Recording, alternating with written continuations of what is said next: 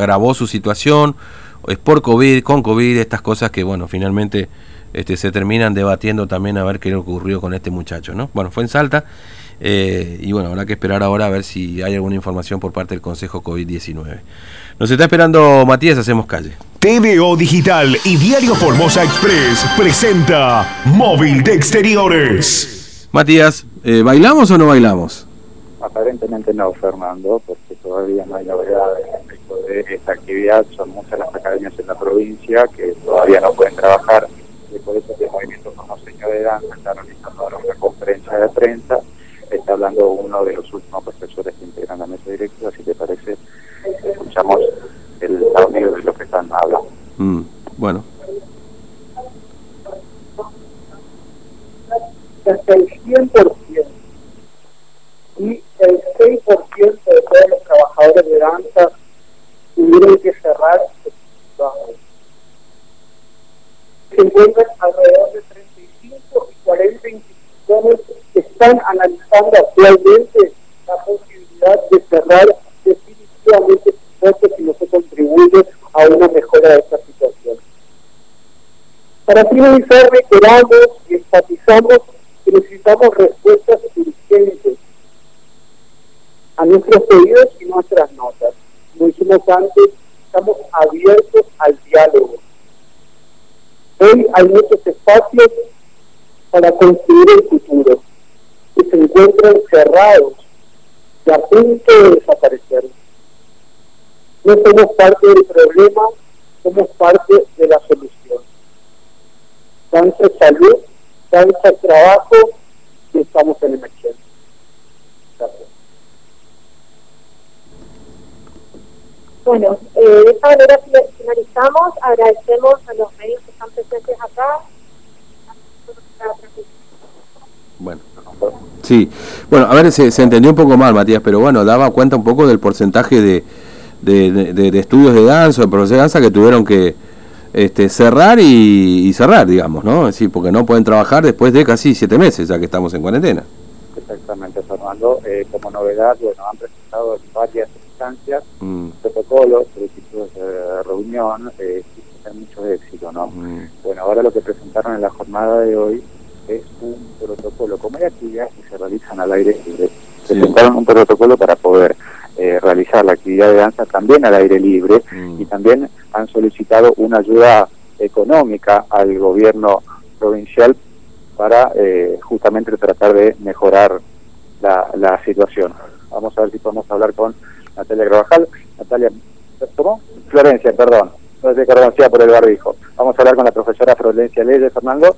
Eh, bien, profesora, bueno, todavía continúan sin poder trabajar en esta actividad. Hay más de 100 academias en la provincia.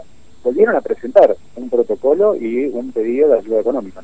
Así es. Hoy se hizo la presentación oficial de un nuevo protocolo. Nosotros entendemos cómo es la situación sanitaria y entendemos que regresar a la actividad en los salones va a ser complejo y va a ser algo que tome más tiempo, pero hicimos una nueva propuesta que es protocolos al aire libre para sumarnos a estas actividades deportivas que se están realizando en espacios públicos, como el paraíso de los niños o la plaza o en distintos espacios que, que se puedan adaptar a la práctica de la danza. Además presentamos nuevamente una propuesta de asistencia económica para ciertos gastos que son como los alquileres o bueno, los mismos gastos de vida que tienen los profesores que no están pudiendo trabajar. Fernando, aquí te está escuchando la profesora Lely. Sí, eh, Florencia, ¿cómo te va? Buen día, Fernando te saluda, ¿cómo estás? Hola, buen día. Buen día. Mira, eh, eh, recién escuchábamos ahí, no no no, se no no lo pudimos escuchar muy bien, obviamente, el tema barbijo, pero ahí daba daba un porcentaje de... De, de, de, de profesores o de, de, estudios que tuvieron que, que cerrar, digamos, por este tema de la cuarentena, ¿no? Sí, sí, es así. Hubo varios estudios que tuvieron que cerrar sus puertas, hubo algunos docentes que tuvieron que irse a, a otras provincias a trabajar porque eh, tenían por ahí más posibilidades allá. Mm. Y bueno, los que, lo que, los que quedan, la verdad que son algunos que siguen trabajando desde la virtualidad, pero con el porcentaje de ganancias sumamente disminuido. Claro, sin duda. Este y, y, la idea es llevar un poco esa experiencia que ustedes tienen en los estudios, pero al, al aire libre. Hoy esta, esta es la propuesta, por lo menos, este, que, que claro, por ahora, llevando? por ahora es eso. No, no todas las disciplinas de la ANSA igualmente pueden adaptarse al aire libre. Hay Claro. disciplinas que requieren de, de un espacio, de barras, por ejemplo, como la danza clásica, de un piso especial. Mm, Pero por ahí las que sí puedan adaptarse, que tengan un poco más de libertad en cuanto a, a, lo, a lo corporal, eh, la propuesta es poder sumarlas a las actividades deportivas que sí habilitadas. Para ello hoy se ha presentado un nuevo protocolo al Comité de Naciones de Salud. Este, eh, ahora, eh, per- perdón, ¿me escuchás, Florencia? Hola. Sí, eh, no, sí. ahora sí se puede escuchar. Bueno, este, este tema del barbijo también. Un poco mal se escucha. Este, no sé si podemos. No sé si ahí nos están escuchando un poco mejor. Y sí, estamos- un poco mejor te escuchamos. Sabemos que es una complicación el tema del barbijo, es pero una bueno. cuestión de la complicación y además eh, eh, estamos en un salón, entonces eh, por ahí. Pero acá te estoy escuchando nuevamente. Si me escuchás bien, te paso uno de nuevo Dale, con, con dale, Florencia. lo escuchamos. Eh, eh, Florencia, una última pregunta. Eh, ¿Cuántos estudios son los que están hoy trabajando con este protocolo? Digamos, lo han presentado y, y esa ayuda económica, digamos, tiene alguna referencia concreta de monto y en todo caso cómo sería? Sí, hay dos tipos de, de solicitudes que hemos presentado.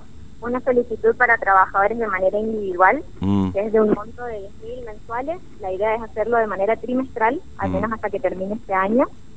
Que eso es para trabajadores independientes, que Sí. por ahí no tienen un espacio que mantener, pero Mm. sí va a ayudar a, a su economía diaria, digamos. ¿Cu- ¿Cuánto me dijiste, perdón, el monto? Perdón. De 10.000 pesos. 10 mil pesos, sí. Es un monto, la verdad, muy bajo, pero al menos una ayuda para sumar a los que por ahí no pudieron acceder a, Al IFE, a por los montos Claro, nacionales sí, que o ATP, como el sí, IFE o las becas Sostener Cultura. Claro. Y por otro lado, la segunda solicitud es una solicitud de asistencia para los alquileres. Son Mm. alrededor de 20 estudios en Formosa los que deben pagar un alquiler muy elevado no se llega a cubrir esos montos con las cuotas virtuales que se están cobrando. Así Claro. que la siguiente propuesta es de 25 mil Mm. pesos para eh, sostener los alquileres de los salones. Claro, esta es la propuesta. Eh, y, y la ha presentado en el Consejo COVID, digamos, o, o- o cómo articularon la presentación?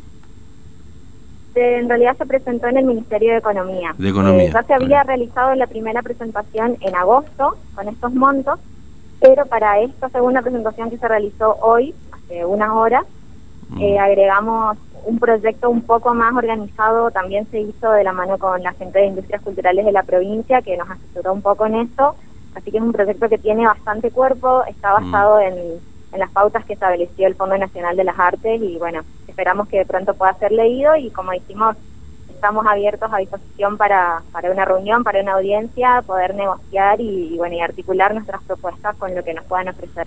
Claro. Bueno, muchas gracias, muy amable, Florencia, que tengas buen día. ¿eh? Muchísimas gracias. Bien, agradecemos entonces aquí a Florencia. Me confundí un poco por la cuestión del barrijo, le pedimos disculpas, Fernando.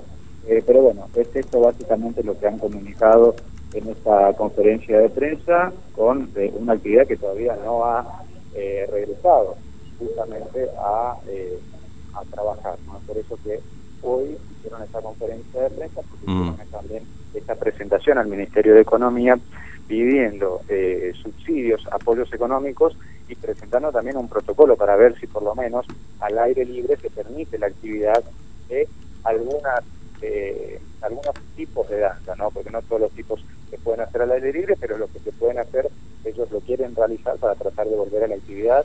Son personas que eh, capacitaron, estudiaron, dedicaron gran parte de su vida a profesionalizarse y hoy no están pudiendo trabajar por esta situación. Y Mm. es, al igual que muchos sectores, una cuestión crítica con incluso profesores que se han tenido que ir de la provincia porque en otros lugares eh, sí pueden trabajar. Y acá, obviamente, la situación la conocemos todos y hay algunos que decidieron quedarse que la están pasando muy mal. ¿no? Bueno, Matías, gracias, ¿eh? hasta luego. Hasta luego, Fernando. Bueno, sé que nos ha sonado el piripipi, pero bueno, nos vamos a extender un poquito más. Lo tenemos a Tinto esperando, vamos ahora sí hasta el barrio Guadalupe, ahí lo recibimos. TVO Digital y Diario Formosa